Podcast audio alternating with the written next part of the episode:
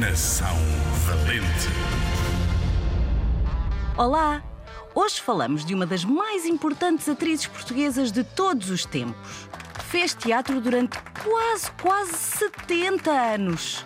Ena, 70 é muito tempo. Amélia Rei Colasso nasceu em Lisboa em 1898, há mais de um século. O pai dela era pianista e trabalhou para o último rei de Portugal. Sabes qual é?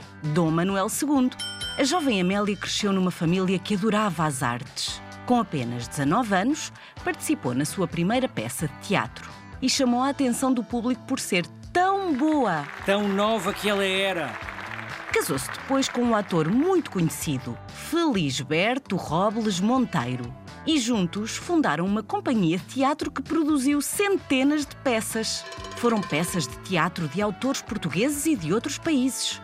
Ao longo da carreira, Amélia Rei Colasso viu dois dos teatros onde trabalhava serem destruídos por incêndios. Mas isso não impediu que continuasse com os espetáculos noutros sítios. E o que é que ela fez? Alugou outras salas para que as peças fossem vistas por mais pessoas. Era uma lutadora.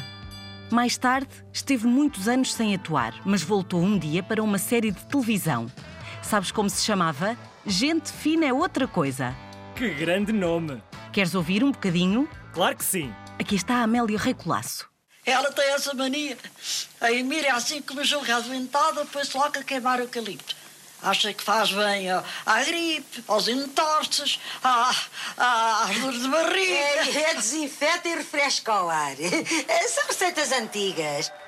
Uau, que grande atriz! A Amélia Rei Colasso ainda ajudou o Museu Nacional do Teatro, que fica em Lisboa é que, para além de ser uma atriz cheia de talento, ela também queria que todos conhecessem a história do teatro em Portugal.